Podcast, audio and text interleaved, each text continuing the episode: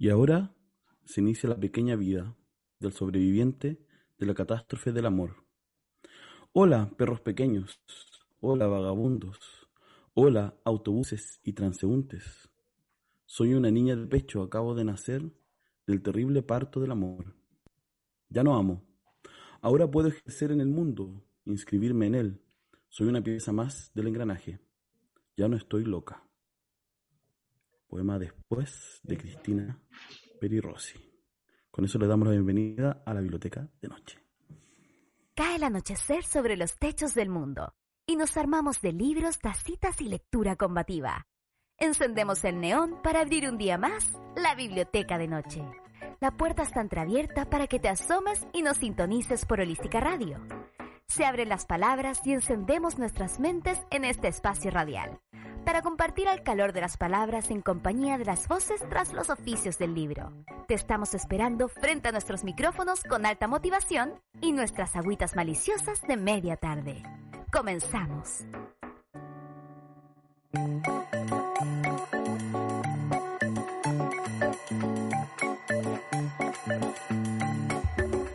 Hola, hola, les damos la bienvenida a la biblioteca de noche damos la bienvenida a Elisa Monti, que inicia, su mini temporada en esta biblioteca nocturna, ya casi no tan nocturna, como que parece que está más clarito.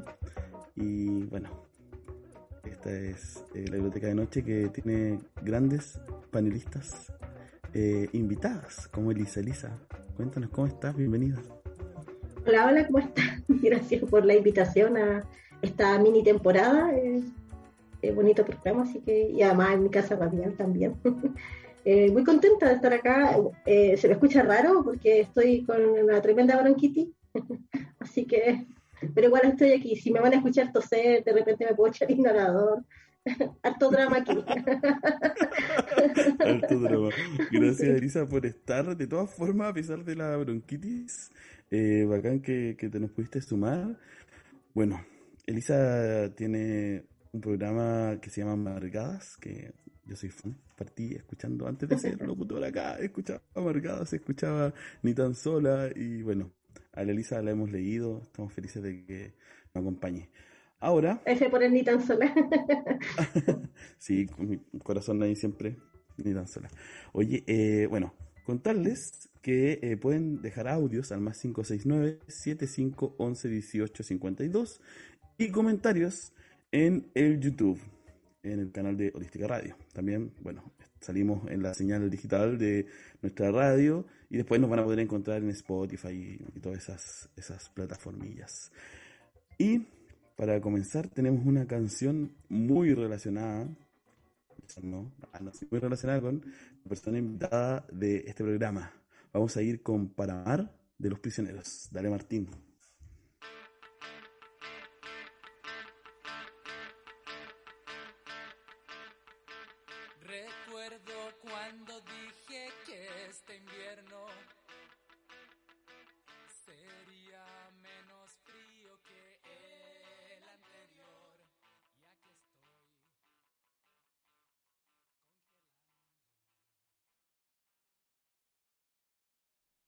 Las voces tras los libros. Llegó visita.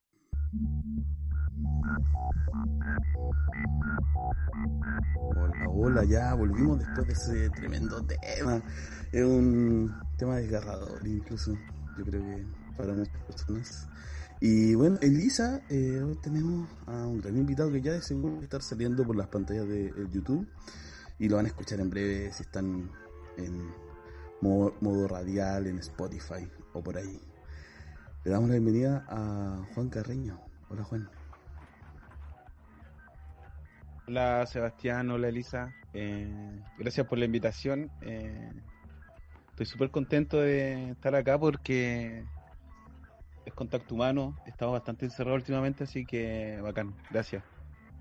Bacán. Gracias a ti por aceptar bueno, yo les cuento, antes de mm, después de darle, por supuesto, a Lisa que nos acompaña en esta entrevista, en este capítulo completo, eh, tenemos una pregunta ritual.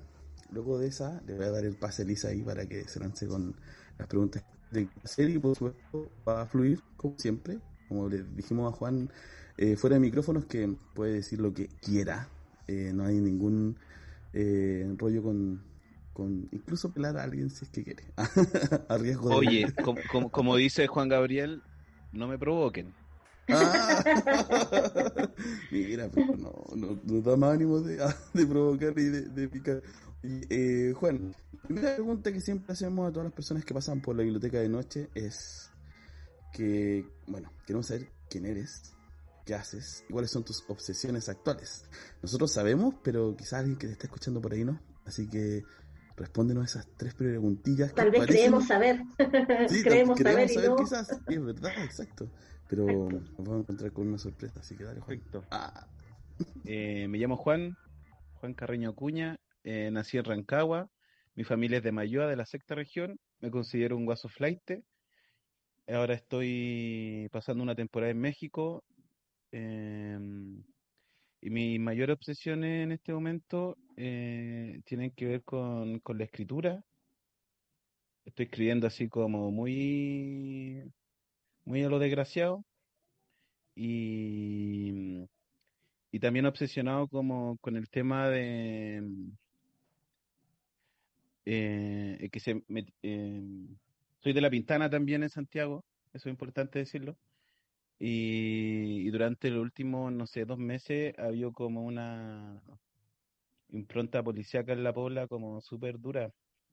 Y, y también como hay gente presa que ha caído y me ha tocado como hacer también como el apañe, ¿cachai? Como como en eso, ¿cachai? Como que me debato entre la escritura de, de una novela de amor que quiero escribir y como lo real que a veces es la vida y tratar de apañar como desde, desde todos los frentes posibles. Y siempre obsesionado, ¿no? Como que se me mete una weá en la cabeza, pa, igual la hago, ¿cachai? Como eso. Oye, y ya mencionaba como sector donde vivís, La Pintana, eh, levantaste, levantaron ahí con los vecinos, las vecinas, el vecino una biblioteca. Si nos quieres contar de la biblioteca. Y también sí, eh, si es historia- necesario visibilizar también las circunstancias en que cayó presa la persona, y si como cualquier Sí. apañe también puedes decirlo, a ver si se moviliz- nos, Sí. movilizamos por aquí. Bacán, bacán eso porque, mm, bueno, nosotros eh, se hizo una recuperación para el estallido social de, de una casa que era de uso comunitario, que estaba usada por, eh, por algunos que estaban vendiendo pasta, ¿cachai? Y tenían la pura cagada, pues, y, y era justo frente a la Plaza Chica, que era como la única área verde que teníamos como cerca. Y para el estallido ya quedó la cagada y como que y pasó algo que, que no había pasado en la Pobla, que donde vivíamos nosotros, que justo éramos como habitantes, llegamos como todo el año 91, 92. Ya casi 30 años habían pasado y no nos conocíamos entre los vecinos, ¿cachai? Esa guay igual es brígida. Así que se recuperó ese espacio a combo, básicamente. Y, y después postulamos una weá del fondo del libro, así como que nos ganamos la weá y pudimos reconstruir toda la weá de nuevo, así toda la estructura, la infraestructura, eh, comprar libros, ¿cachai? Eh, mobiliario, toda la weá, ¿cachai? Como que... Y ha sido un proceso igual como, como bien complejo, pero súper satisfactorio porque igual estáis moviendo a la pobla, ¿cachai? Que Claro. igual, le- igual se puede, e- e- incluso que, que la weá es que es como eh, tratar de llevar como los libros como una especie como de, no de impronta como, como doctrina, sino como también como un ejercicio de placer, ¿cachai? De goce, de entretención, de pasarlo bien con un libro. Y, estamos en eso, estamos equivocándonos mucho, ¿cachai? Y bueno, eh, estaremos informando ahora prontamente como las acciones con respecto a, al caso de nuestra compañera que, que fue fundamental en, la- en el levantamiento de, de la Biblioteca Popular Plaza Chica, que así nos llamamos. Oye, y tanto invitado ahí a hacer actividad igual, así como que estamos como... Entre más se ocupa el espacio, eh, menos son las opciones que tiene eh, el maligno de ocupar ese espacio, porque en los territorios, los territorios donde hay hacinamiento, eh, siempre los espacios culturales son como mirados como, como algo sabroso para gente que tiene intenciones siniestras, ¿cachai? El narco, ¿cachai? Gente como de ese tipo. Oh, tremendo, tremendo trabajo ahí y es bonito cuando eh, apunta también de equivocarse, de, palpar un poco como el proyecto. y como tú dices, mientras más se utilice, más se consolida también. Me parece muy bacano. Sí, pues, sí, y aparte eh, empezar como a, a, renovar cierta idea de la biblioteca popular, ¿cachai? Porque por experiencia propia, y no es por pelar, ¿cachai? Por experiencia propia, pero me ha tocado conocer a esta biblioteca, esta biblioteca popular como que no hay mucho fomento lector, como le dicen los, los científicos, ¿cachai? Y hay ediciones como antiguas, harta Biblia, harto ediciones de Ercilla, ¿cachai? Como esas weas que se leen en dictadura, ¿cachai? Que son como el siglo de oro español, ¿cachai? Que son weas bacanas, pero están súper mal impresas, como el libro como Cero Cariño, que, que fue lo que implantó como Pinocho, ¿cachai? Como la idea del libro fome, ¿cachai? Porque antes, si se acuerdan, con la Quimantú, ¿cachai? Como con todo el trabajo editorial, y acá en México me he dado cuenta harto, porque hay, todavía hay mucha cultura del libro, y del libro antiguo, y del libro viejo. Y de imprimir como con cariño, hacer trabajo rico en papel, ¿cachai? En diseño. A veces hay muchos libros, me, pasa que en México que hay muchos libros que tienen una portada, un papel tan bonito, ¿cachai? que incluso es más bonito el libro que el contenido del libro, ¿cachai? A veces en Chile pasa lo contrario, ¿cachai? Pero, pero bueno, cosas que pasan con respecto a la, fauna editorial. Oye, yo, te conozco varias facetas y, varias me parecen súper interesantes como de, abordar en esta entrevista. Eh, eh, y una de ellas, claro, lo, viajero que eres. Pues.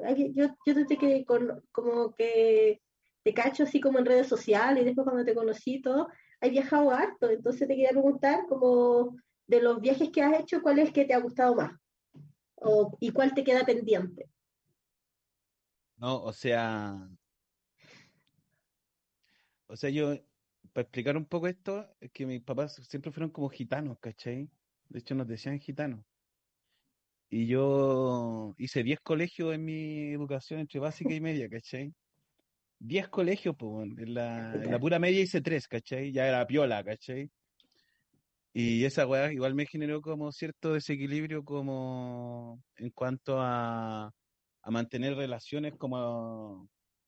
Porque hay amigos que, weones que crecieron así como del kinder y salieron de cuarto medio y hasta uno con estudiaron la misma carrera, weá así, ¿cachai? Como gente que se conoce de cabros chicos. Yo siempre como que estuve medio acostumbrado a la pérdida, ¿cachai? y a la pérdida como la única pertenencia de alguna forma. Y, y, en, un comienzo intenté como viajar pensando que el viaje iba a ser como, me iba a servir como para escribir, porque siempre todo lo he hecho como en función como de, si me sirve para escribir lo hago, si no me sirve para escribir no lo hago, ¿cachai? Así con todo, con todo, con todo. Y el viaje era como, ya, voy a viajar, ¿cachai? Ya, voy a, voy a ir a Chile, ¿cachai? Ya. Chile está ahí nomás, no me moro nada en ir a Chile ya, eh, voy para el norte, ¿cachai? Ya, llego a Antofagasta, ¿cachai? Después de trabajar cortando uva un mes en Montepatria.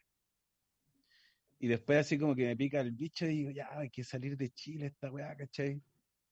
Y la primera vez que intento viajar es como que me deportan desde Argentina, en una weá muy fea.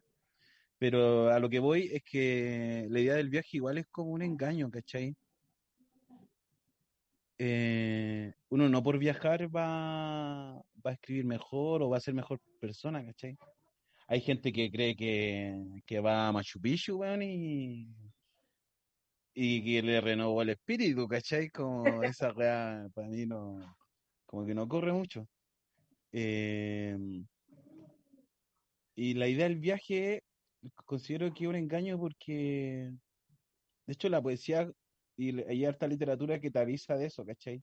T.S. Eliot en los cuatro cuartetos te dice que el viaje es un engaño.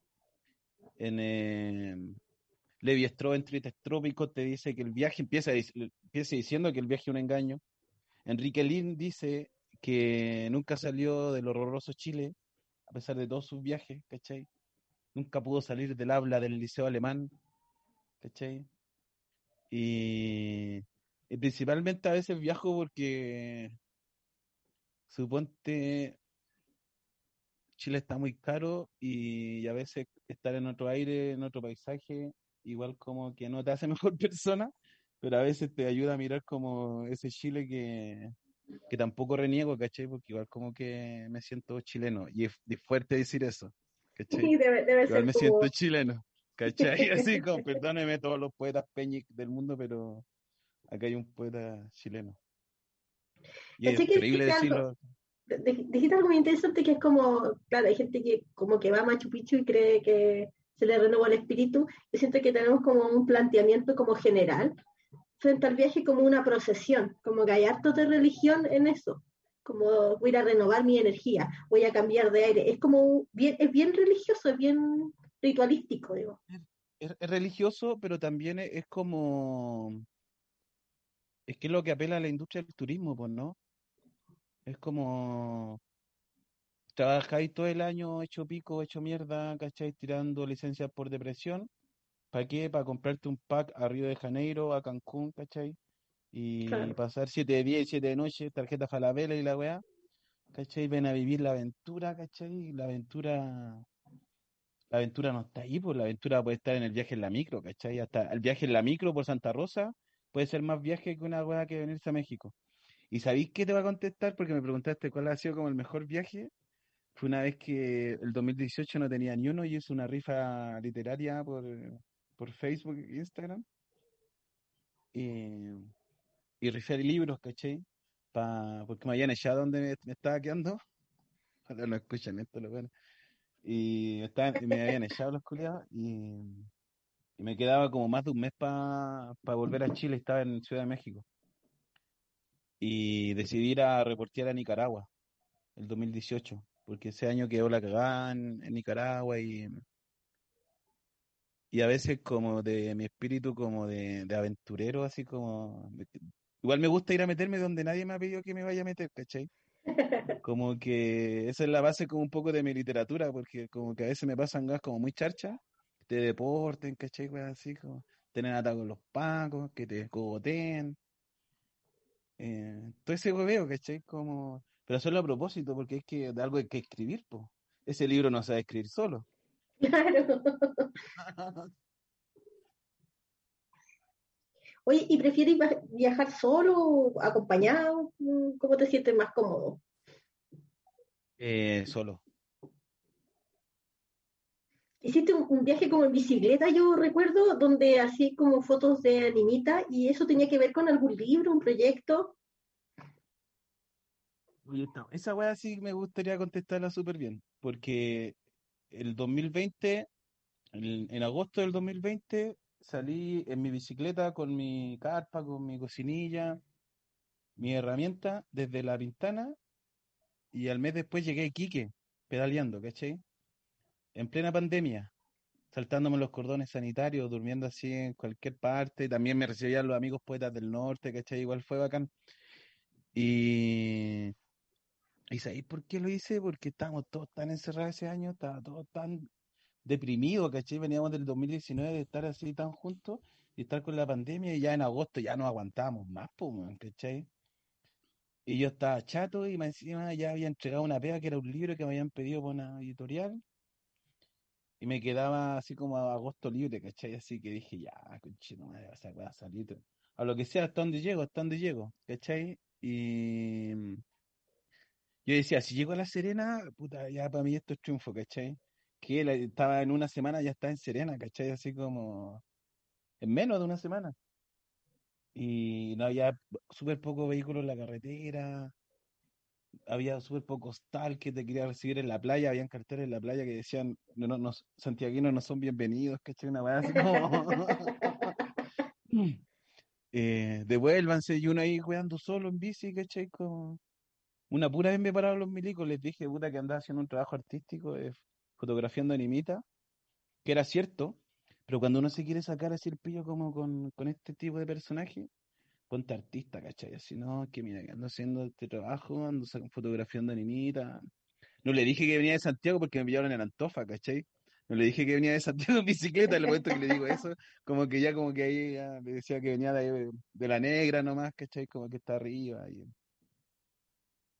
y hice esa weá pensando también como, no sé si fue Zurita el que dijo esta weá, hay mucha gente que no le gusta Zurita, pero, eh, pero decía que igual que el, que el poeta tiene que ser como representante de los sueños de la humanidad.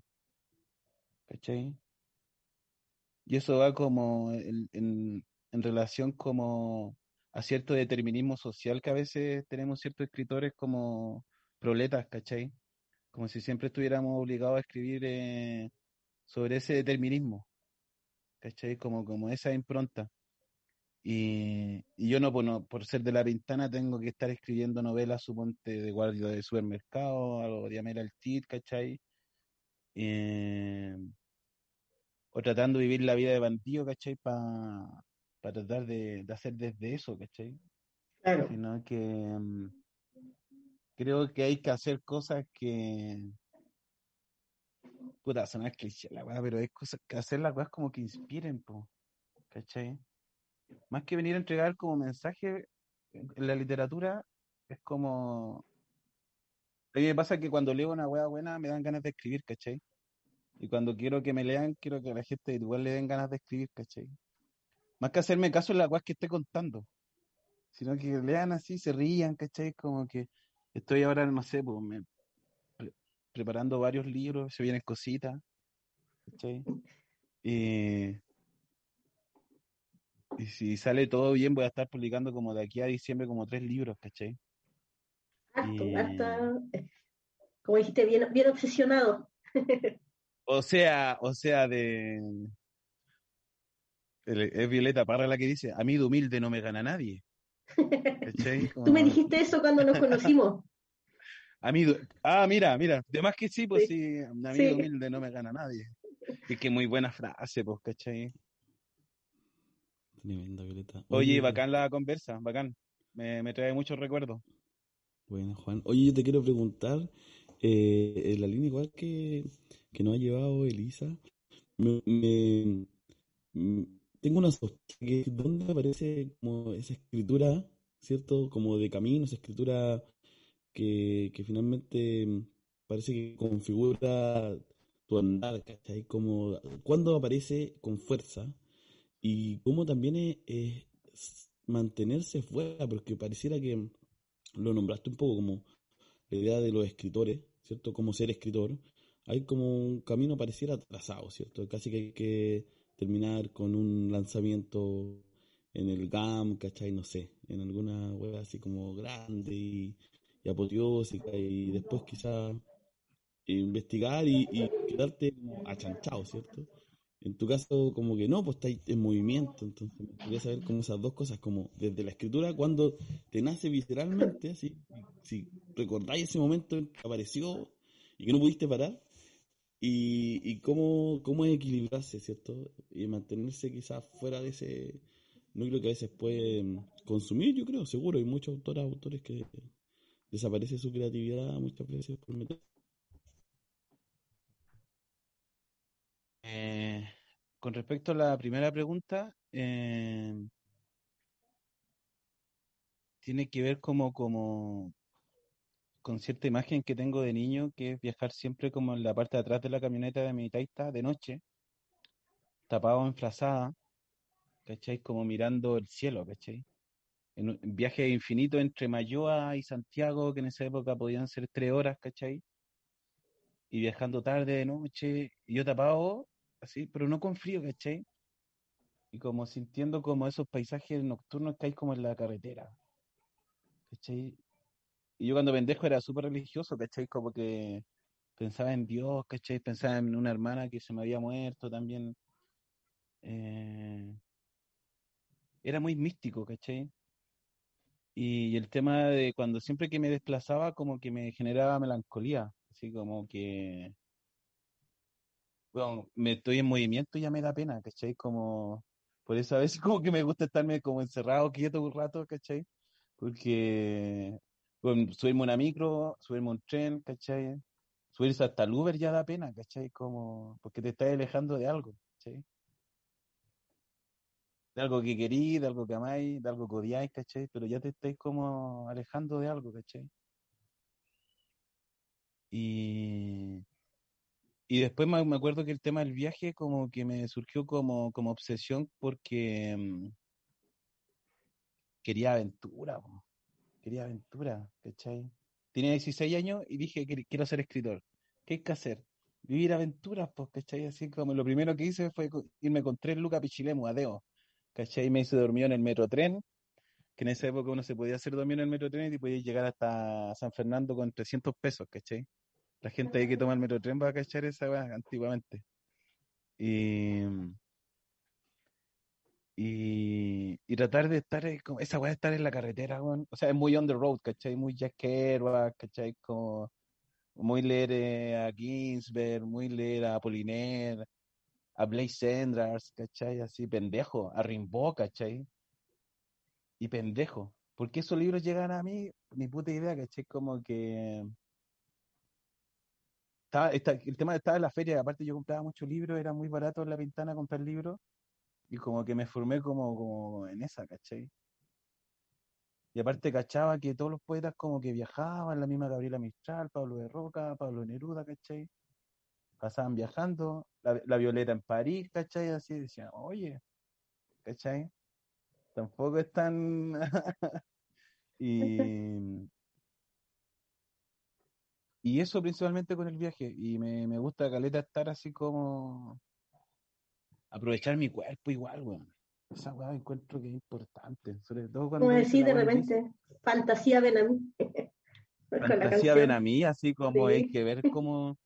Y ahora quiero, suponte, no sé, ahora últimamente cambiaron mucho los planes que tenía como para fin de año, pero igual quiero como terminar como el viaje en bici para el sur, para preparar un libro grande de fotos de animita y con libros de poemas en bici y viaje, ¿cachai? Como, que suena muy sencillo y suena muy atractivo, creo yo, como libro, así como que yo compraría un libro así.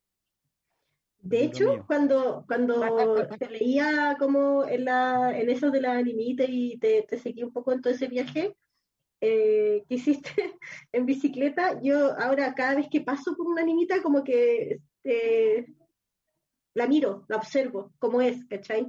Tiene velas, lobos, bicicleta, y es bacán. Habían, ¿eh? Hay toda una clasificación que se puede hacer también, suponte, me tocó hacer fotos muy bonitas, a veces fotos muy feas, porque era todo con el teléfono, no andaba, yo no soy fotógrafo, ¿cachai? Y, y me acuerdo siempre la animita de un Paco, ¿cachai? La única animita que tenía reja, ¿cachai? Claro. Y en pleno desierto, ¿cachai? La animita un Paco pintado de verde y blanco, ¿cachai? Y era la única cosa que tenía reja y un candado para entrar a la animita, ¿cachai? Como que era como, y era como, puta, entonces, hay una proyección Hasta muertos siembran, siembran candados. ¿cachai? Y hay harto trabajo igual como antropológico y poético en, en torno a las animitas, pero mm, no, no es un tema como que sea como nuevo, sino como que ha sido har- harto tratado, pero, pero quiero darle como una onda más de fotos y de poemas de, de viaje y de bici. Y de sentir que tus piernas son como las de un centauro, ¿cachai? Como una así como... Igual de trabajar con el cuerpo igual es rico, ¿cachai? Así como... Sí. Es cuando tú- la tú- literatura te pone como- bonito, ¿cachai? Porque a veces como que la literatura a veces pone fea a la gente. Yo lo he visto. Y dentro de los Era otros como- oficios, porque i- iría eh, es súper multifacético, ¿cachai? Como, eh, te cacho como también en, en el oficio del cine. Entonces te quería hacer un par de preguntas de, eh, de Bernard Pivot, de, en donde eh, entrevistaba a, a- a grandes actores y entre esas famas te voy a entrevistar a ti con esas mismas preguntas en el Inside Studio de Actors. y eh, la primera pregunta es, ¿cuál es tu palabra favorita?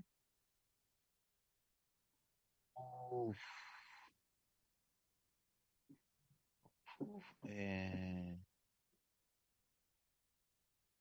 Hoy no sé, no, no, no, sabría porque... Son, son raras esas preguntas, como que te dejan en blanco. A ver, pero hay, hay, pero hay, hay, hay algunas palabras que me, a ver, que me gustan. Eh, ¿Cuál sería la del cero? No sé, no sé. Es que, es que, eh, es que no sé, no sé, no sé, porque no, ahora, no, eh, a ver, a ver, ayer leí una A ver, Seba. palabra en el libro tremenda pregunta. que era, eh, sobre todo para alguien que, que más o menos como que divaga en, en, en eso, ¿cachai? Claro. Suponte, sé que hay palabras que no me gustan, ¿cachai? Sé, sé- A ver, sé ¿cuál? cuáles son, ¿cachai? No, pero tampoco las quiero decir porque quiero, quiero ver cómo... No se quiere casar con Si quieres les leo un poema, les leo un poema. Si, si, si querés te contesto con un poema. Pero... Yo creo que la palabra que menos me gusta es, es policía. Definitivamente es la palabra que más detesto. Policía. Una palabra, incluso fonéticamente me molesta. Como al decirla, ¿cachai? A mí me gustan weas como, de- me molestan weas como de clase, ¿cachai? Como, no sé. Creo que decir encantador como que me, me causa cierto escosor. ¿Cachai? Sí, igual, Eh, como encantador, como, oh, qué encantador. Ah, qué, qué Perdón, yo- encantador yo soy como el príncipe encantador, claro. en claro, eso pienso. así, claro. Solamente pienso en encantador. Solo pienso en eso. Y- sí.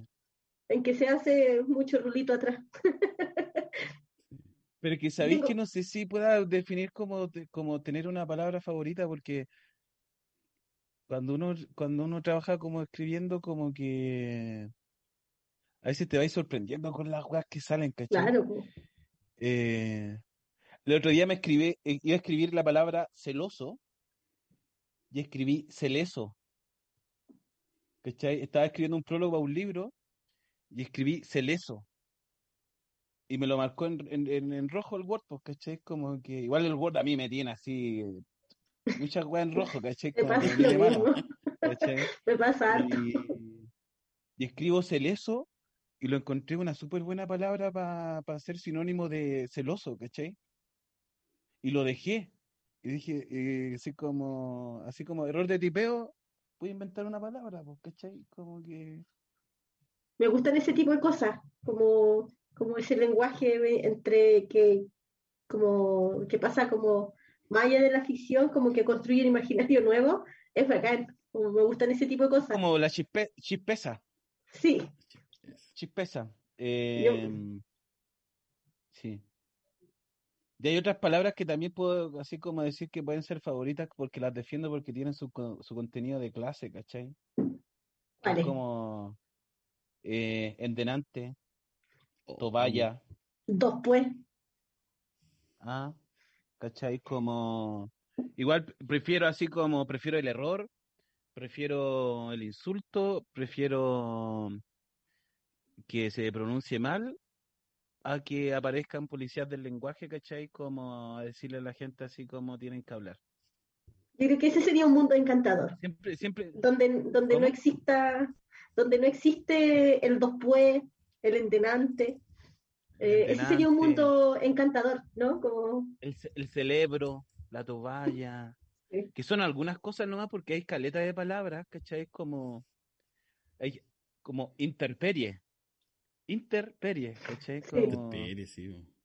interperie, ¿cuál es la, Oye, la mi- interperie? mi- Me encanta, ¿cachai? Como suena igual, ¿cachai? Como, Yo defiendo en esa línea que yo siempre la uso porque además cuando aprendís palabras, entre comillas, mal, no es fácil desaprenderlas. Como no es como que están ahí, uno, uno tiende a caer y caer y caer, y la que ocupo caleta es oloroso. Y siempre me dicen, ay, si no se dice oloroso, y yo, oloroso, está oloroso. Es, es corta, está oloroso. Y- Yo recuerdo- mucho preguntar como olo. Es decir, como vuelo, como olo. Esa es la riqueza. cabrón, traje, traje, un- traje unos pitos para que se volen. Claro. Oye, em, Elisa, ya yo quería, espérame, que me, me estamos en la, ah, estamos viendo pero sé que tienes que hacer un par de preguntas más eh, y quiero dejarte con, con ellas. Yo después, eh, así que dale nomás, Elisa. Te dejo ahí. Ay, yo no, no te alcancé a escuchar todavía, siento que te pegaste un poquito, pero lo, lo que quería ir es como ya hablar directamente de Paramar, que te vi, que lo tenéis por ahí, si lo puedes mostrar. Eh, y eh, quería preguntarte en qué circunstancias lo escribes, que nos cuentes de la poesía que contiene el libro. Eso. Y la gráfica también me llama mucho la atención. Siento que igual tú eres como harto de imágenes. No sé si tiene que ver con el cine también ahí, pero... Bueno, en ese sentido yo tengo un, un asesor de portadas, que es Oficio Érico, que es un gran grafitero de, de la zona sur de Santiago del grupo Agotok. Y, y él el que me. Él es como mi. Es, mi pintor, ¿cachai? ¿Viste? Siempre tiene que haber. Un, un, pintor tiene que tener un amigo poeta y un, poeta tiene que tener un amigo pintor, ¿cachai? Deberían tener amigos que son abogados, doctores, pero no, ¿cachai? pero no, ¿cachai? Y él me hace las portadas. Y el Paramar fue, fue un, fue un proceso ya de mandar como bastante a la mierda el, tema de los libros conceptuales en poesía en Chile, ¿cachai? Que es una weá que, que, que ya venimos conociendo, suponte, de la Araucana, ¿cachai? El libro conceptual. Y por culpa de, yo creo que, de ciertas políticas como editoriales de los fondos de cultura y esas huevas, ¿cachai? Como que han ido sacando un montón de salchichas así de libros conceptuales, yo siempre doy el ejemplo, ¿cachai? No sé, pues, está El Encendedor, ¿cachai? El libro se llama El Encendedor y vamos a escribir así de todos los detalles del encendedor alrededor del encendedor, ¿cachai? Y vamos a hacer eh, crítica política, social a través de ese, de ese juego, ¿cachai? Y esa weá me carga porque como que lo intenté, lo pasé mal y como que no me salía la voz que yo quería, que era como la de cantar largo y tendido, ¿cachai? y dejar de pensar como en la estructura interna del, del, de cómo construir un libro de poesía. Quería hacer una weá así como a la antigua, ¿cachai? Una colección de poemas.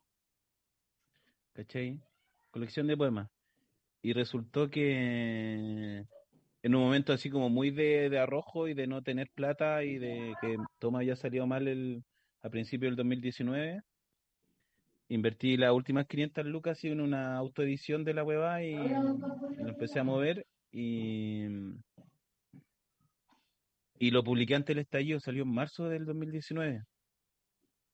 Yo no sé si hubiera publicado el para marzo puente después del estallido. Lo hubiera dudado.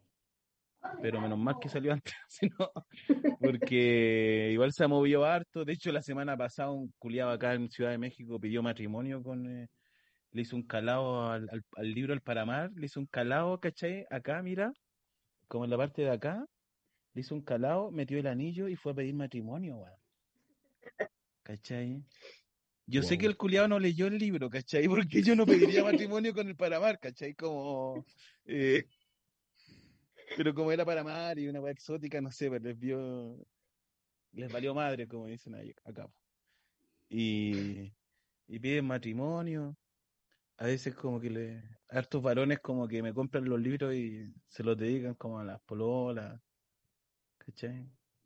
¿Vale? Es bonita esa. Porque tiene como, hay intentos de poemas de amor, ¿cachai? El Paramar tiene intentos de, de, poemas de amor.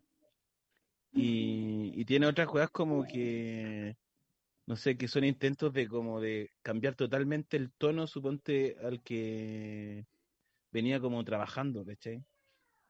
O sea, el poema de los Tagadá es un poema que tiene como, como 15 páginas, ¿cachai? Que es súper extenso y, y una alucinación así, que es la reescritura del Apocalipsis, ¿cachai? Así como una weá, nada que ver así como a lo que se esperaba, pero igual es vacilón, me encuentro, porque a veces hay gente que pilla cualquier cosa de Tacaray y me lo manda por redes sociales, ¿cachai? Así como... Igual se convierte como en un meme, ¿no? Como una...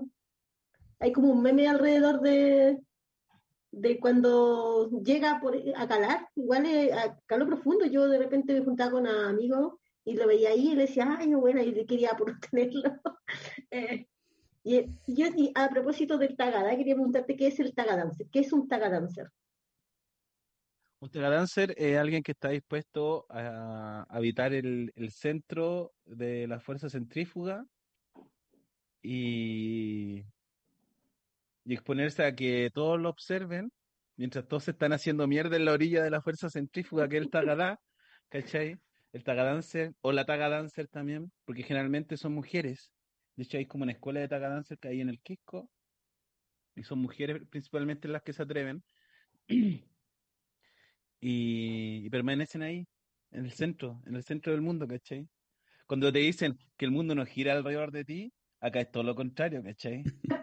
Es bacán esa idea, es bacán Sí, esa idea totalmente, porque, totalmente. porque caché que sobre todo eh, a las mujeres igual se nos educa para hacernos que el mundo no gira alrededor de nosotros. El mundo no gira alrededor de las mujeres. Entonces eh, es bacán como ese, ese contraste de, eh, de cachar que son las mujeres las que se atreven ahí a estar en, en- en ese centro, ¿no? Como, y, Sí, y hay se castiga casos, mucho eso de, de- de- de la idea de que el mundo no gira alrededor de ti, como diciéndote como eres un poco muy ínfimo, ¿cachai? Sí, siempre, es que el mundo siempre te va a tirar para abajo, ¿cachai? Chile culiá igual vale callampa en eso, ¿cachai? Porque encima eres proleta, yo estaba siempre, yo me di cuenta como saliendo de acá, ¿cachai? Si eres proleta, en Chile decimos a dedicar al arte, te agarran para el huevo, no te apañan, nadie te dice así como, oh, qué bacán, ¿cachai? La weá. Siempre te tiran para abajo, ¿cachai? Así como... Igual es súper injusto Chile en ese sentido, con, con los artistas pobres. Y esa weá, e- esa weá es Mm. legal, ¿cachai? Y en cambio salí, suponte vengo para acá, weón, no sé, el año pasado me tocó ir a España a una residencia para escritores en Cataluña, pues bueno, en una weá así terminé, hotel cinco estrellas y toda la weá, ¿cachai?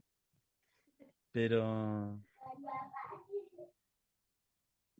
Puta, se me fue la idea. No, no sé qué estaba. Algo, me estaba entrando el diablo, me estaba entrando el diablo, pero no me acuerdo la idea. Habláis del arte Sí. proleta igual, como... Ah, de, de de la lo difícil, sí, que de lo que puede resultar incluso como que a veces como que uno siente como que te cobran el doble o el triple, ¿cachai? En cuanto incluso a tiempo de tu vida para llegar a lograr cosas, ¿cachai? Igual soy resentido, ahora salió un cabro hablando del resentimiento, que ah, lo resentió. Yo creo en el resentimiento hace cualquier rato. Yo también. He, Sí, he igual. tratado de que se me pase un poco, ¿cachai? Porque, porque igual es como tener como, es como tener la guata como con líquido negro, ¿cachai? Así como que hay que vomitarlo en algún momento. Y siento que esa rabia es Pero como, es, histórica igual, pues es una rabia histórica, una rabia histórica, está ahí eh, impresa en nuestro cuerpo, ¿cachai? Como, pero sí como eh, en las diferentes formas también en donde nosotros experimentamos eh, ser proleta, pues, sí. como que no es una, no es como eh, escribir desde otro lugar sobre el ser proleta, ¿cachai? O imaginarnos en ese lugar, ¿cachai? Sino que está en nuestra historia, pues. Unas condi- o las condiciones materiales, básicamente. Sí, Tengo un amigo que seguramente va a escuchar este programa. Yo siempre lo hueveo, ¿cachai? Lo trato medio mal a veces, porque soy como su amigo que le dice las cosas rudamente, el maestro Roshi. Y, y este güey lo conocí cantando en las micros, ¿cachai? Y, y era vecino de mi, de mi propio pasaje, ya nos teníamos cachados, ¿cachai? Así, ah, este- Y yo me acuerdo que le regalé un Paramar, ¿cachai? Eh, como, como no tenía plata, pues le regalé un libro y, y ahí nos hicimos amigos. Y el cantaba acá, estaba componiendo y todo el hueveo, ¿cachai? Y, y se le ocurre meterse a trabajar a una bodega así de... para empacar eh, una pega de pistolear códigos de barra, ¿cachai? Y yo le dije, pero weón, sigue cantando en las micros y la weá. Pero no, es que cada vez está más difícil y la weá, ¿cachai? Era como... Yo quiero que, yo no quiero que ningún cantor eh, de micro más se vuelva a meter a trabajar a las bodegas industriales de ninguna multitienda, ¿cachai? Como... O que los artistas, por sí, como hay gente muy talentosa, que a veces como que se desanima y, y se pierde, ¿cachai? Así como que yo vi, eh, tengo 36 años. A mis comienzos de los 20, en mi adolescencia, ¿cachai? Vi gente en la bola súper talentosa, que después así como que... Porque nadie le metió ficha, porque tampoco se creyó en el cuento, pero de que quedaron ahí, ¿cachai? Están como con un talento como abandonado, ¿cachai? Esa weá te pasa en una familia cuica, weón, te, te tiran para arriba, te tiran cueres, te tiran todo, weón, ¿cachai? Claro. Como si, si salió un poquito talentoso, claro. A eso les dicen Y- que el mundo gira alrededor de ellos, pues. Sí, po. Es que Pero eso no son po. condiciones Pero eso no son materiales, tagadancer. no. No, No. pues, no, pues, Eso pero no sí. La, Violeta. Parra, yo tú contabas y eso, yo dije, la Violeta Parra es tagadancer, pues, obvio. La Violeta Parra, bueno, en todas partes fue para allá, fue para acá. Como que no O tuvo sea- ningún rollo con ver a todo lo otro, hacerse mierda, y ya estar ahí, dándole, pues, con todo. En el medio. centro. Sí. Y, y el Tagadá no, no va a ser fascista porque el Tagadá es una, es una, una dimensión muy a escala de lo que es el universo, ¿cachai? Porque está todo girando a la vez, ¿cachai? En la pieza oscura de Enrique Lin gira el reloj, ¿cachai? Como contra las manecillas del tiempo. Siempre la idea del giro siempre ha estado presente en la poesía, ¿cachai? Y nuestro Tagadá, este Tagadá de no cae en todo, no va a meter. No, no, pues. Este Tagadá es de, es de, ni siquiera, yo ni, yo nunca he ido a Fantasilandia, ¿cachai? Esa van a veces la gente no me cree. Yo nunca he ido a Fantasilandia ni a la Blondie. Y, y a Felicilandia nomás, pues. El que sabe de Felicilandia, Tagadá Felicilandia, Montaña Rusa Felicilandia, ahí la dejo, ahí la dejo. Yo he ido a Fantasylandia una vez, eh, cuando estaba en, el- en la media, eh, me dieron una beca por buenas notas. y, y caché que eh, me dieron una plata y yo así, ah, ya, nunca había ido a Fantasylandia, pues yo, que- igual yo cuando vivía en la calle caminaba por ahí, pues dormía por ahí y era así como, a lo máximo Disney, ¿cachai? Como Disney, querer entrar a Disney y entré a la cuestión y no sé, me choré igual por el tema de much- mucha, mucha gente, esa cuestión me volvió un poco loca, pero me subí a, en ese tiempo eh, la máxima atracción era el boomerang, ¿cachai? Y fue bacán igual. Y estuve ahí y nunca más he Poema al boomerang, po. Oye, Elisa, poema al boomerang. Sí. Ahí estuve. Oye, y, y cuéntanos un, un poco más de Paramar, a ver si, cómo lo, dónde, porque como entiendo que está ahí en, en México, eh, la gente que le interese leerlo, ¿dónde lo puede obtener? Sí, eh, yo pretendo volver en noviembre a Chile, pero uno nunca sabe. No, tengo que volver porque aparte hice la, ya la preventa en verde, que es de la continuación de, de Paramar, que se llama Exvotos, y, y, es, y es el mismo tono, ¿cachai? Es decir, como, fue más largo, pero esto ya es más como... Yo siempre digo que escribo poemas de amor, pero yo no sé lo que son los poemas de amor, ¿cachai? O sea, creo que... No, en bola, fin. El libro se puede conseguir, eh, el libro se puede conseguir, sí. Eh, está a la venta en Santiago, eh, en mi casa. Lo va a atender mi hermana y, y me escriben al Instagram o al Facebook, al correo. Y, y nada, y ahora va a salir como la, la como para Mar versión 2, así que, que se llama Expotos, que también es... De hecho, me gustaría leer eh, un poema de eso. Dale. Podría ser o no. Para entusiasmar a la gente. Sí. Bueno. Y eso, voy a leer un poema ya. Con permiso. Permiso, permiso. Si se puede, permiso. Como subiéndose a la micro, ¿cachai? Ya. Eh, es que todavía siento tu sabor en la garganta, siento tu lengua y tabaco. No quiero lavar la ropa después de este viaje porque estoy lejos y oler mi polerón donde baboseaste dormida en el bus, guindas de Osorno, ciruelos, Valdivia, flores de Conce y el verde lento talagante.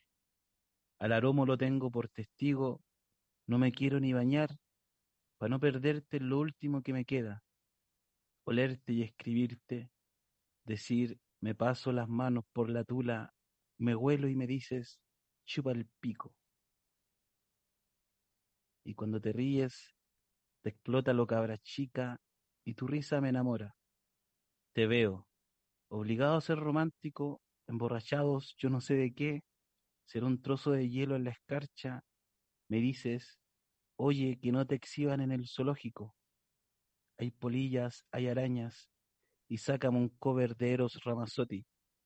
pero que nadie nos utilice, que nadie diga que son dueños de algo, que este sueño, el meme de va a volver a suceder. Dejarse querer, buscar quererse y quererse, soy el cover de tu cover, soy tu sherpa en los enlaces. Abro y cierro las maletas del Uber, cargo con tu guitarra todas las noches como si estuviéramos en el Everest, que es una pieza desordenada, pasada gatos y icebergs de vestuarios. Te digo, soñé contigo, me dices, soñé contigo. Desayunar una petaca en micro vacía, me dices que sería una buena película, que esta micro se demore muchos años, que esta micro se demore muchos años. Vayan hasta ahí nomás. ¿Aló? Hola, oye. Estoy acá, estoy acá, ¿sí? Sí, Sí. Te escuchamos, te estábamos escuchando con tranquilidad. Oye, Em, es que no los veo, los perdí. ¿eh? ¿Dónde están? Ah, pero búscanos, Ah, búscanos ahí. Elisa, no sé si queréis comentar Ahí algo. estoy, ahí estoy, ahí estoy. Sí. Oye, Oye, esto es como del bien- tema de... Hablamos los tres, dale, Elisa. No, no, no, pregunta, es que eh, como siempre es como una... Me pasaba también como escritora también que eh, también quería contar historias de amor, Mi historia, una historia de amor, ¿cachai?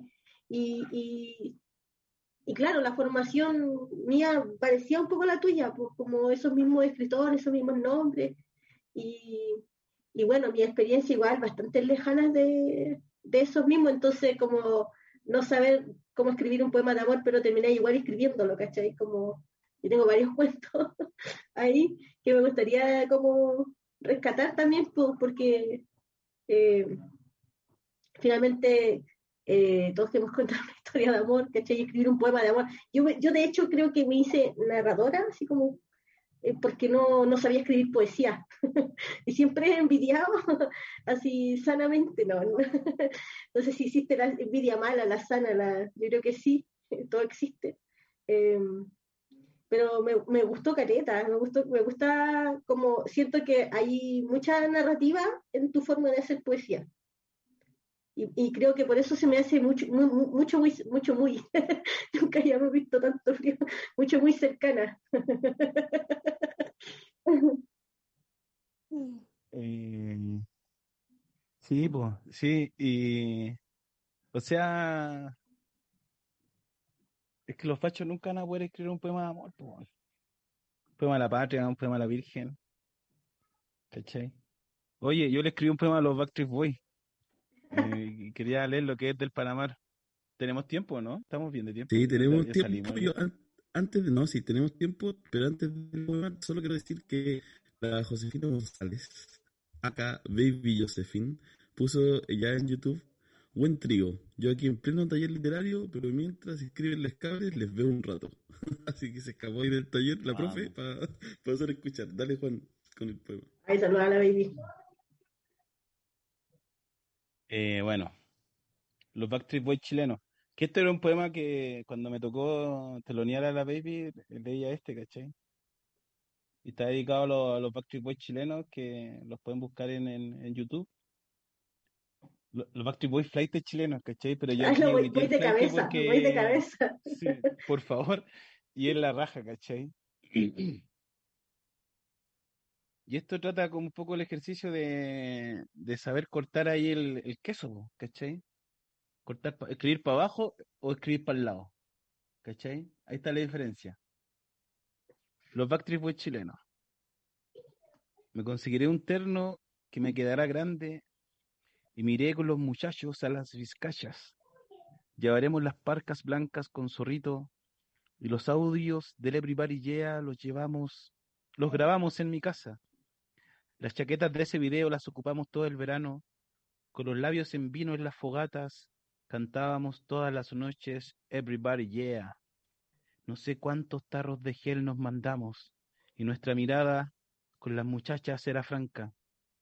Ellas se burlaban de nosotros en la playa, pero en el fondo les gustaba que uno pintara el mono y que en la máquina del baile llegáramos al final.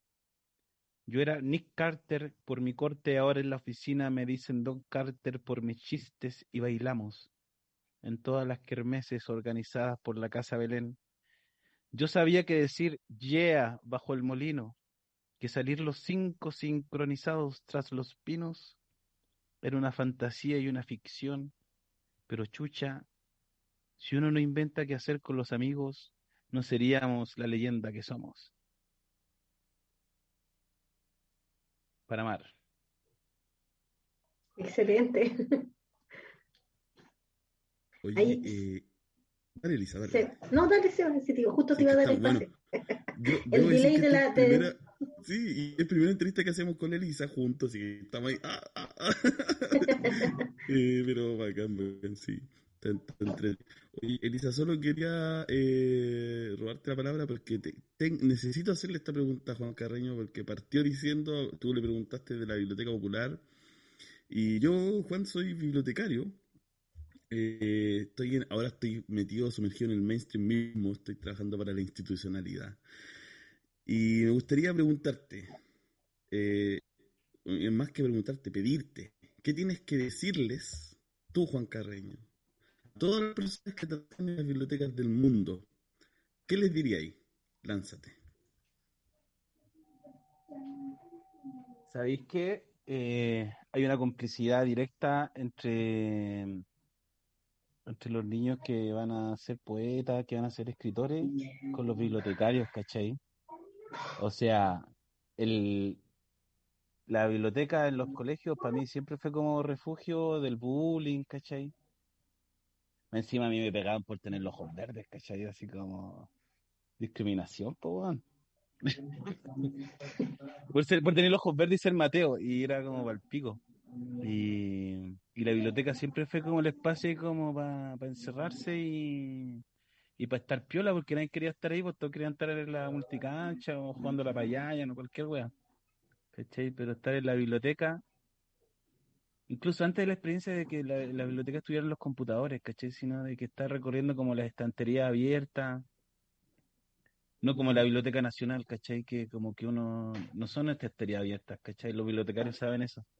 Que la estantería abierta siempre es como una invitación como a, a hurguetear, ¿cachai? Como a revisar, a, curosi- a curiosear, ¿cachai? A meterle mano, a cachurear. Ahí me encanta la, o sea, cuando me dan permiso a mis amigos, ¿cachai? Como que siempre les miro la biblioteca porque pido permiso, porque igual es como a veces como súper invasivo que alguien entre a tu casa y te mire el tiro de la biblioteca, ¿cachai? Hay que pedir permiso para hacer eso, que igual son lugares íntimos, sobre todo las bibliotecas personales. Y,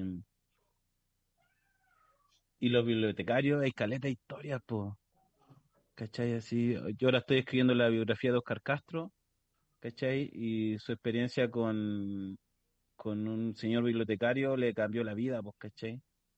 El cabro chico había aprendido a leer eh, y a escribir solo antes de los 10 años, sin ir a la escuela, y a pata pelá entra a la biblioteca Rancagua a, a pedir unos libros de Salgari, ¿cachai?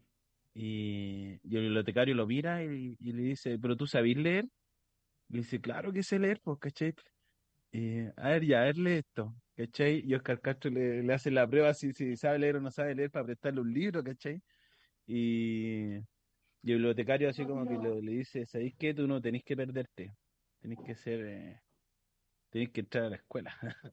Ahí le mataron toda la flor, si hubiera sido un niño más salvaje Oscar Castro, tal vez su vida, su vida hubiera sido muy diferente. Pero mm, bibliotecarios del mundo unidos en el sistema DUI. Y, y nada, bacán.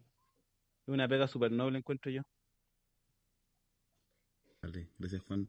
Oye, tiene harta, harta como me, me viene una imagen así cuando también era cabra chica, también arrancaba de, de- del ruido, del bullying en, en la ciudad del niño, cuando yo empecé a escribir de cabra chica, cabra chica chica, eh, como ocho años, y,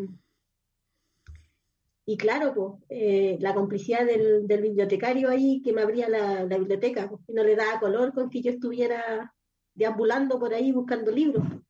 Y no me corregía cuando yo me metía a la sección más juvenil, ¿cachai?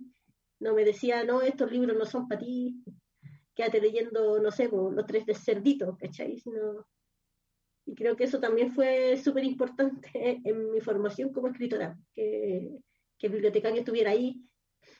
Eh, y, y, yo estaba ahí a mi ancha nomás con la biblioteca. Y ese era como el, mundo donde yo podía experimentar silencio y, y poder así como meterme dentro de los libros. ¿Qué, es meterse adentro de la cabeza de uno mismo al final? pues Sí, pues, permitirse existir.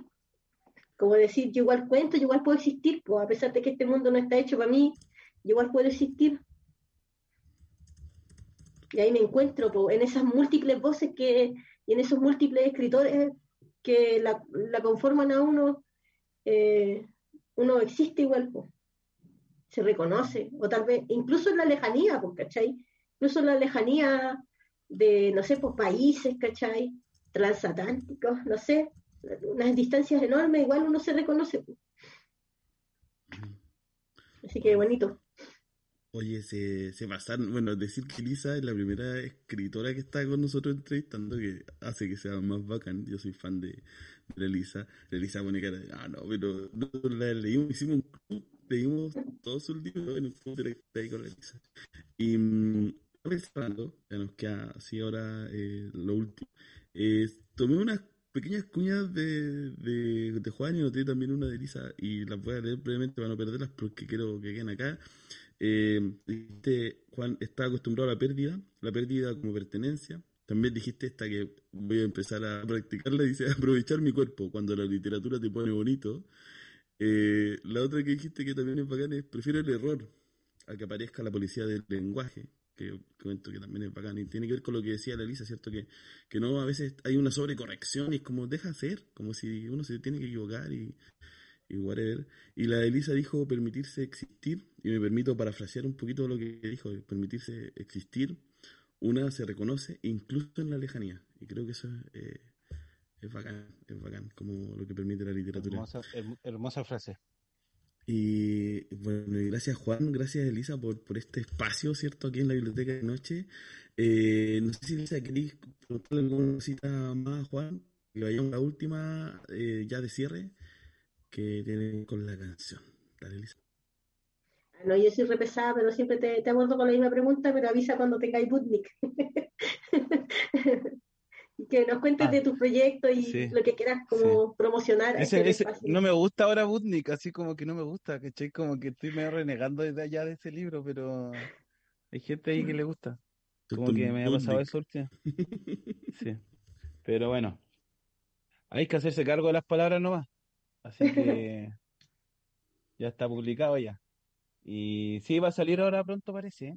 Y va a salir otra cosa que se llama Trópico Parafina, que, que es la colección de mis primeros tres libros de poesía, como más adolescente. Y, y le puse Trópico Parafina, caché, para que tuviera otro título. ¿eh? Y vienes con Profierro, Bomba Benzina y Oxicorte y con un prólogo de como de 30 páginas que escribí para que para explicar un poco los procesos y, y desmitificar un poco también como, como ciertas cosas en torno como la marginalidad, ¿cachai? Y todas esas cosas que ya sabemos ya y hemos conversado en algún momento. Okay. Oye, muchas gracias por el espacio. Bacán. Oye, gracias a ti, Juan. Tenemos una mini pregunta, en realidad, más que una pregunta, es la consigna final de entrevista. Queremos, Juan, ahora que tú se ríes, luego agradecerte por toda esta conversación, por, por las ideas que aparecen eh, y los sentires. Te toca a ti cerrar tu propia entrevista. Mándanos a la canción que dijiste. Dinos cuál es, cuéntanos por qué. Y ahí dile ya, Martín, vamos con la canción, así, ¿cuál locutor? Dale. ¿Sabéis qué? Yo quería hacer, yo quería ser, eh, me quería hacer amigo del Salo Reyes, pues, ¿cachai? El, con, eh, con mi amigo que es pintor, ¿cachai? Con el oficio eh, le hicimos un exvoto al Salo cuando encontró a su perro Rocky. Si lo íbamos a entregar, ¿cachai? Y se murió el Salo, po. Y, y, yo quería preguntarle al Salo si ya tenía alguien eh, visto que le, que le escribiera la biografía, porque aparte me consideraba como apto como, como, como autor, como proleta, como para escribirle la biografía al Salo. Se murió antes. ¿Cachai? Llegamos con el cuadro. Igual fue bonito porque conocimos a la familia. Y el tema que puse ahora, o sea, era justo cuando la Elisa me preguntó, oye, tenéis que elegir un tema.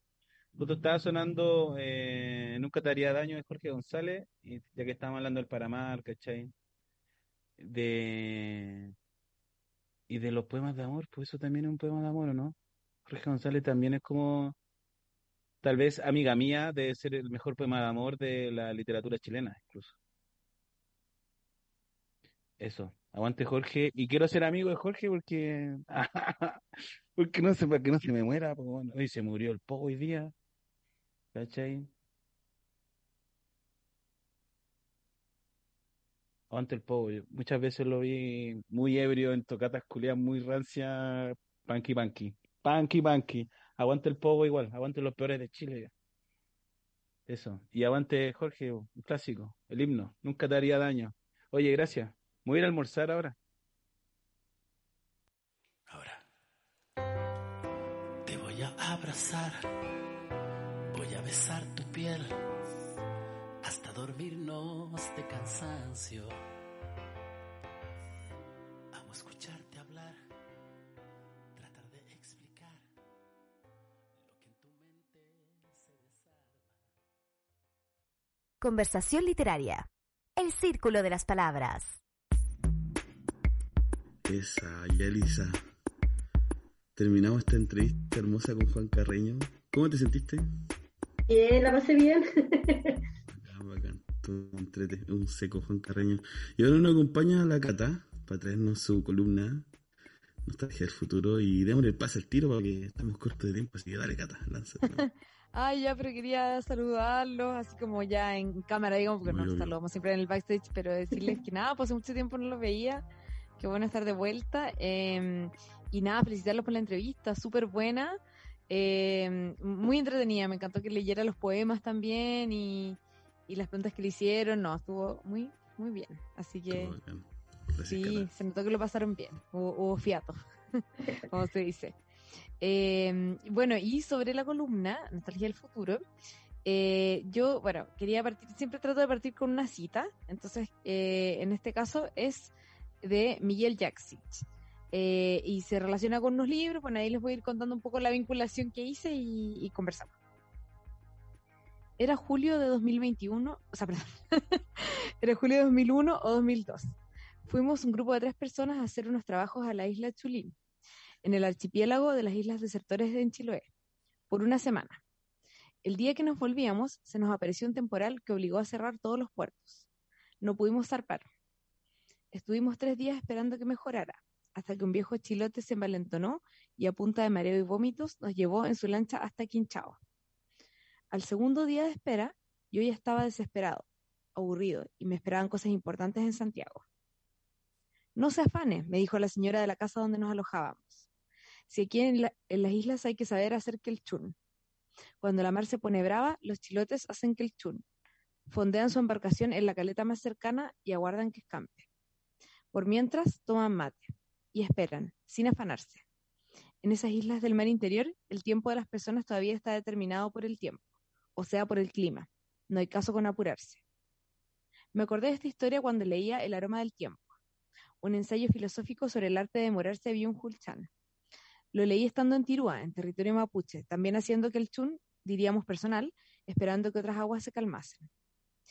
El libro trata sobre la crisis temporal en que vivimos, un tiempo disperso, atomizado, que ha perdido el significado, donde todo es efímero, vacío.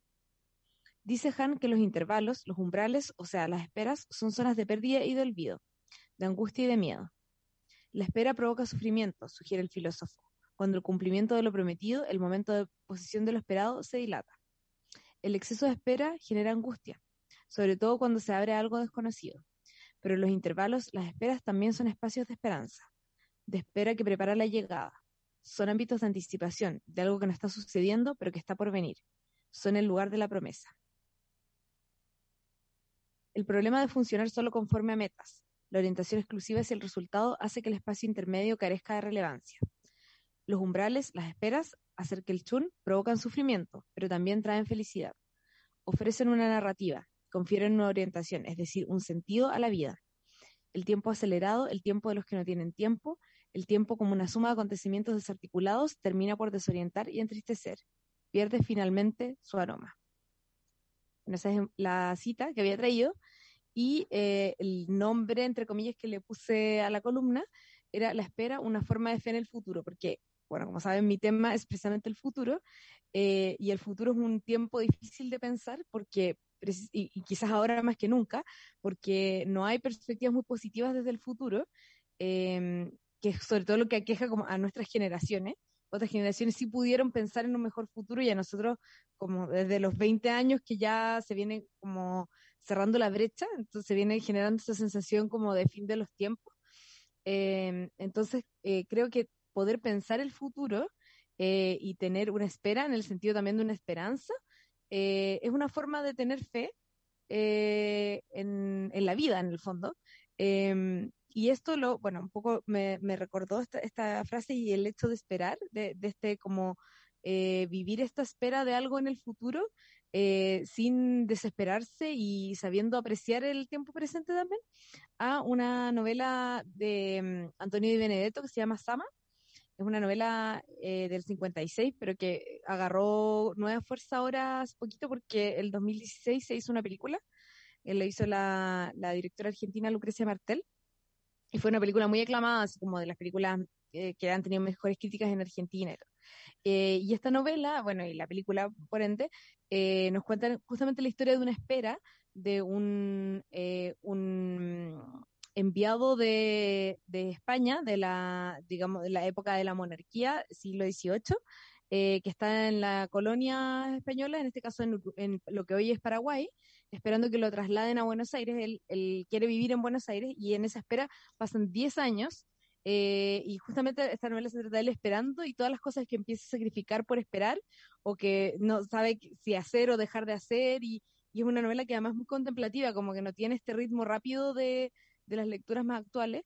Eh, y eso también me, me recordaba una, una, cosa que conversábamos con David en el último programa que yo estuve, que puede haber sido como hace dos semanas, sobre también cómo la literatura toma, eh, y en realidad todas las expresiones del arte toman la forma de, eh, de sus tiempos, ¿no? Entonces, como ahora también esperamos de la literatura una cosa más rápida, como que el consumo sea más rápido, porque también estamos acelerados y tenemos esta sensación de no tener tiempo constantemente, ¿no? Como que se influye por la tecnología, por las redes sociales, por muchas cosas. Entonces, nada, me, me quería, como que me quedó un poco dando vuelta ese tema y, y esa era la, un poco lo que les quería traer para conversar hoy día. Mi Cata, gracias. Yo quiero agradecer por la, el concepto Kulchun. Era el concepto de. Sí. Kelchun. Encontré hermoso esa, esa palabra que no conocía como una espera como. No es como obligada, no es como de peso, es como el, el peso del tiempo normal que tiene algo que a veces no sucede. No va a suceder, no está sucediendo y hay que hacer otra cosa y qué mejor que hacer que el chun, ya ahora ya no. Y, y además hay que decir que, que, Chile está un poco en su, en su quelchun ahora. Post plebiscito, también estamos como en un momento de, de, esperar, algo que no sabemos si va a ocurrir, estamos como estamos rearmándonos en la espera, podría verse. Si quieres comentar algo ahí, no, es, es eh, interesante como plantearse la espera. Como pienso en todo en todos los lugares en donde uno espera, por ejemplo, en la fila del banco, en la, en la, en la sala de espera, a veces las esperas son eternas y más que espera es como una obligatoriedad, una imposición, como que hay distintas formas de espera, ¿no? Como el otro día había leído y que no pude estar en ese programa eh, porque justamente eh, la, la, la, de las últimas novelas que leí, que, ahora que retomé la lectura un poco, como una forma también de resistir eh, el, el, trabajo de cuidado, como eh, retomar la lectura como eh, mi trinchera en este momento. Y cuando leí la, hija única de, Guadalupe Nettel, eh, hablaba mucho de eso, de, del periodo de espera en donde de un embarazo, por ejemplo, y cómo puede ser tan distinto uno de otro. Entonces, sentarse ahí y decir, bueno, no puedo hacer otra cosa. Eh, no puedo hacer otra cosa por este momento y, esto es lo que puedo hacer y, está, digamos, son las condiciones que hay. Y, y es bien interesante, me gusta como esa, esa contemplación porque siento que una de las cosas, yo eh, que eh, hablo mucho de esto, de, de, de una de, la- de las cosas que, que se padece por la falta de tiempo. Y, y es como, claro, uno percibe que hay una falta de tiempo, ¿no? Pues nuestro estamos orientados al trabajo, eh, orientados a la producción, como tú decías en tu columna, en, en conseguir un resultado, y eso yo lo noto a todo nivel, onda. Yo veo un video de Reel, por ejemplo, y hay algunos que me parecen largos. Me parecen Sí. largos, imagínate, como, No, cómo cambiar eso. la percepción, como me parece, me parece largo. Eh, todo lo que puede. Yo consumo mucho contenido de cocina y veo, por ejemplo, ya como, como tutoriales de cocina en donde se salta todo el proceso de espera justamente. Y hay un conocimiento enorme que se pierde en solo exhibir el resultado. Y, creo que es importante, justamente después del plebiscito, eh, con una sorpresa igual para mucha gente, eh, vivir en este Kelchun, ¿no? Vivir este Kelchun, palparnos ahí, reconocer nuestro silencio, sentarnos a pensar sobre nuestras circunstancias y el futuro. Por la falta de tiempo no tenemos privado ese derecho, está como lo hemos visto privados del derecho de sentarnos a, a esperar. Mm, es verdad.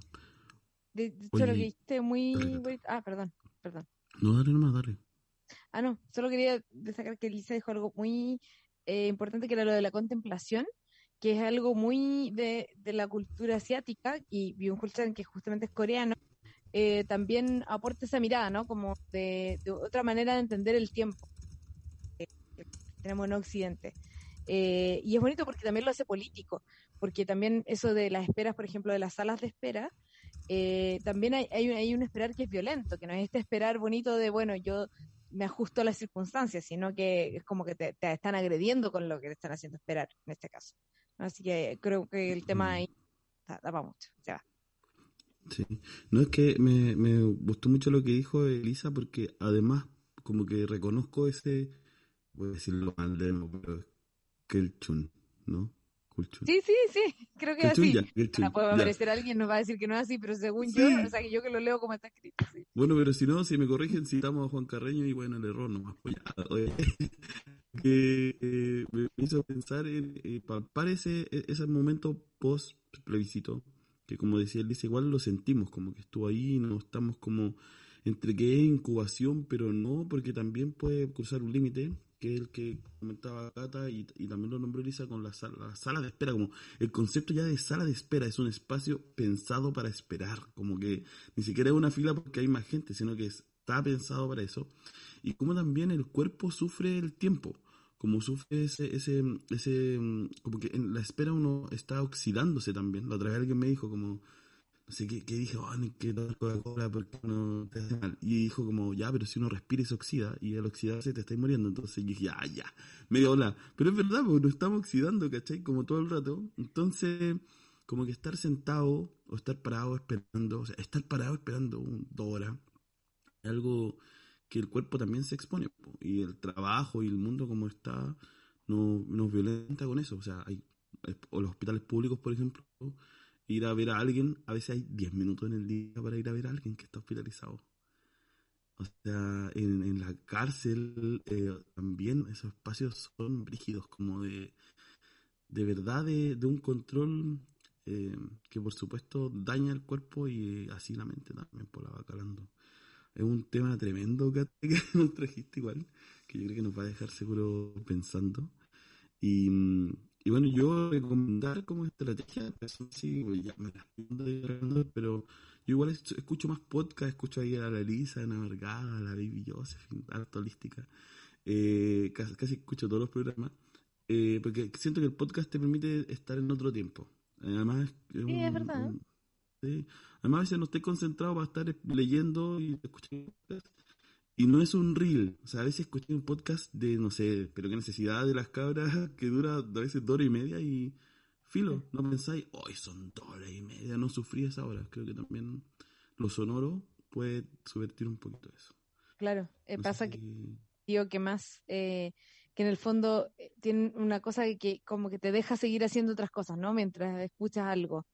Si no tienes que responder, eh, hay algo como entre raro como del sentido de, eh, como en el fondo de que hay algo que te invade, o sea, uno no puede como escaparse de un sonido, pero por otro lado también tiene eso bueno, ¿no? Como que no te interrumpieran las otras acciones cotidianas. Yo no logro hacer eso. No logro. Necesito eh, ponerle atención. Soy como, como súper monofocal en ese sentido, sobre todo con el ruido. Eh, para mí, como escuchar gente hablar, para mí no es ruido, yo me meto, ¿cachai? Entonces necesito poner ahí, estar, estar escuchándolo. ¿cachai? Necesito, un límite. Sí, necesito estar sentada para escuchar un podcast y tomo nota y eh, busco fotos y hago un collage, tengo una cuestión, una libreta de notas de collage porque no, no puedo desprenderme de las palabras que se dicen. Entonces yo igual en la espera en este como tópico que hemos estado hablando, eh, milito el silencio. Siento que vimos, eh, soy una militante del silencio, quizás porque soy autista también y el, ruido me produce malestar, eh, pero milito el silencio en el sentido que nos permite justamente sentarnos a pensar en nuestras circunstancias y en nuestro propósito, cuestiones que están terriblemente nos vemos muy privados de ese momento.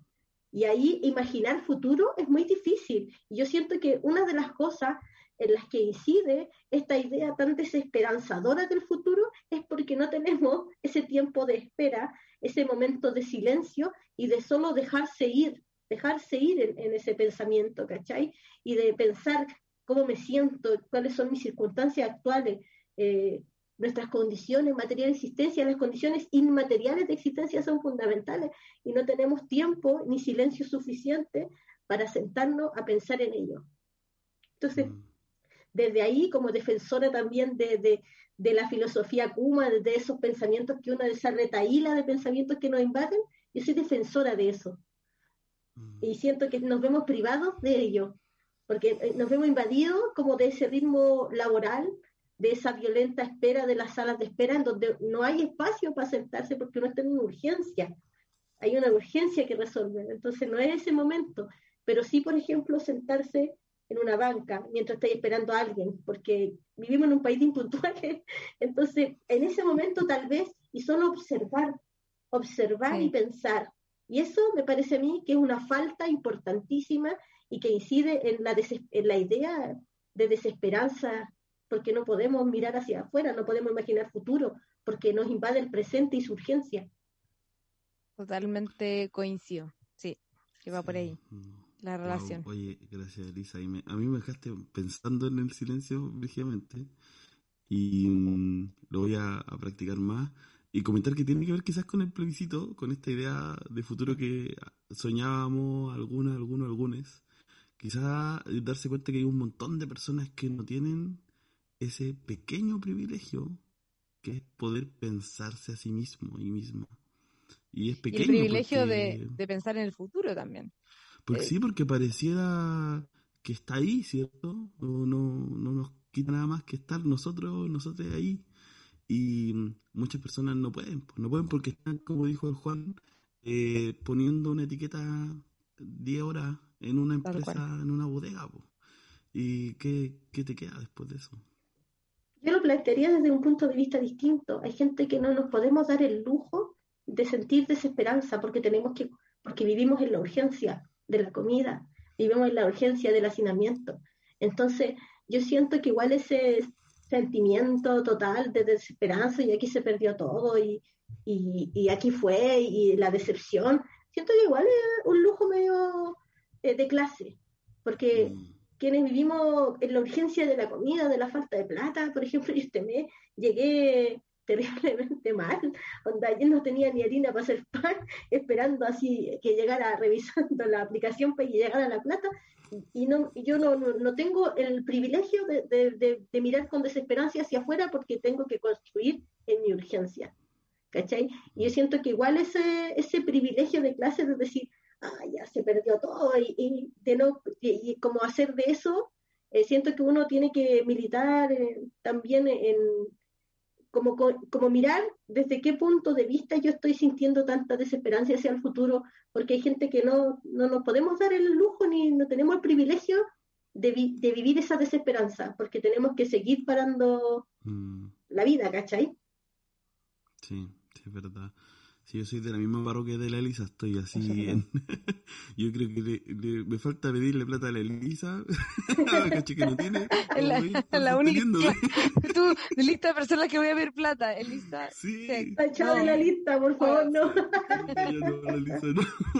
Sí, pues sí hay que dar ahí, oye, te pido, y a veces pedirle a otro para devolverle a otro y ahí ir jugando con las patas para sobrevivir, pues sí. Y hay gente que aplica la tarjeta, no, ya no entremos ahí, ya, no, porque si no se va a alargar mucho el programa, pero... Polémico más, bacán. e inicio de mes, uno ya, ya Sí, sal- no, acá ya. hagamos pagar las deudas, así que vamos. no queremos Cuando pagan, por favor.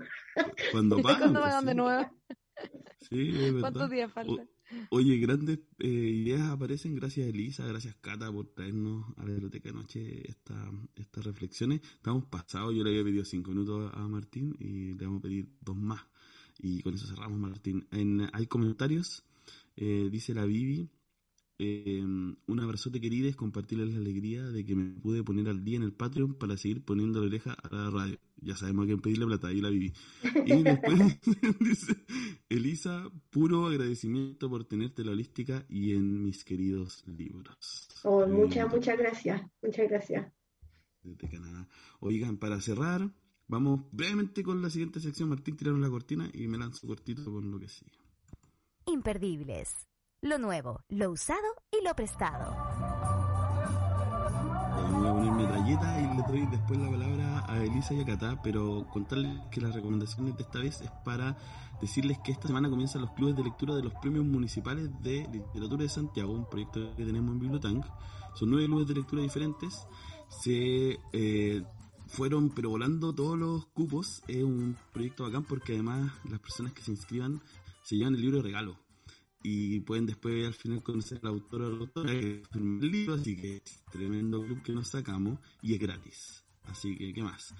Les cuento que eh, después en noviembre hay inscripciones nuevas, pero decirles que estamos leyendo, esta semana partimos con el club de novela, Un verdor terrible de Benjamín Labatut, que es chileno, y el jurado declaró, voy a leer brevemente, dice, las narraciones incluidas en este libro singular y fascinante tienen un hilo conductor que las entrelaza la ciencia con sus búsquedas, tentativas, experimentos, hipótesis y los cambios, que para bien y para mal introducen el mundo y en nuestra visión de él, la literatura explora la ciencia, la ciencia se convierte en literatura. El libro Un verdor terrible de Benjamin Labatut. Eh, vamos a leer también el sábado, eh, bacán porque además vamos a estar en diferentes espacios, en la Plaza Conductor vamos a estar leyendo el libro de poesía de la Rosa Betty Muñoz, que se llama Técnicas para llegar a los peces, y el jurado dijo lo siguiente, el sujeto poético recorre estos poemas con una voz que observa desde la distancia mientras paulatinamente se adentra en diversos aspectos del micromundo de las islas de Chiloé. Los poemas configuran un continuo geográfico, a la par que revelan el testimonio memorioso del hablante frente al paso del tiempo y la transformación del paisaje natural y humano. Y además vamos a estar leyendo en cuentos, eh, en el club de cuentos de este siglo, La sangre y los cuchillos de Simón Soto, y este es, yo creo que el club más bacán porque va a estar en una biblioteca vecinal, en séptimo de línea, queda por Sepúlveda Leighton, ahí entre Lo Valledor, entre La Paz, casi, eh, casi saliéndose de la comuna de Santiago. Y del libro se dijo, del libro La sangre y los cuchillos, de Simón Soto, el jurado declaró, Gracias a los cinco relatos de este libro podemos conocer las circunstancias que precedieron la llegada de Torcuato Cisternas a Santiago, el viaje del hijo, perdón, el viaje del hijo del lobo Mardones a una pelea de boxeo en Buenos Aires, la amistad de Eduardo Marín con Mario Leiva, que los iguala en origen y los separa en sus destinos, y la historia de Juan Diablo, un personaje por el ansia, perdón, de la sangre. Con esto terminar esta sección de recomendación imperdible para que se animen a noviembre a inscribirse ya, porque ya no quedan cubos para esto, solo eh, para decirles que se lo perdieron, y para animar a toda esa gente que se inscribió eh, muy motivada al club a disfrutar de este espacio. Le doy la palabra a eh, Elisa primero, Cata Sierra, y gracias por estar en la biblioteca de noche. Elisa, lo que quieras decir. No, muchísimas gracias. Yo eh, estuve media perdida un momento, pero eh, me, me encantó, así que esperamos el próximo programa y agradecerle a todas quienes nos están escuchando, sus saludos, su cariño. Eh, me emociona mucho saber que, no sé, que la literatura que he escrito eh, llega ahí a sus corazones, así que estoy muy contenta por eso y muy agradecida. Totalmente, totalmente. Eh, aquí desde el día uno que te leímos fue como, no, la amamos, necesitamos más de ella, bueno, el se le ocurrió lo del club, así que bienvenidísima a todos los programas que, que pueda sumar. Eh, y bueno, cierro yo simplemente porque puse, sugerí la canción, porque estaba escuchando la entrevista, vi que hablaban de música chilena, no, no quería poner Los Prisioneros porque sabía que, que era un, poco el, el tema del- de los poemas y de lo que estaban conversando. Entonces pensé en, un- en otra banda chilena que la, como que la desempolvé hace poco, que es de Salón, no sé si se acuerdan de Salón, como de este momento como muy de bandas de Conce, como en llamas, ya, y esta canción se llama Para ti, que es una de este grupo, así que ya como estamos hablando de amor, desamor, queda ahí para terminar este lunes. Chao queridos, nos vemos a la próxima. Chao.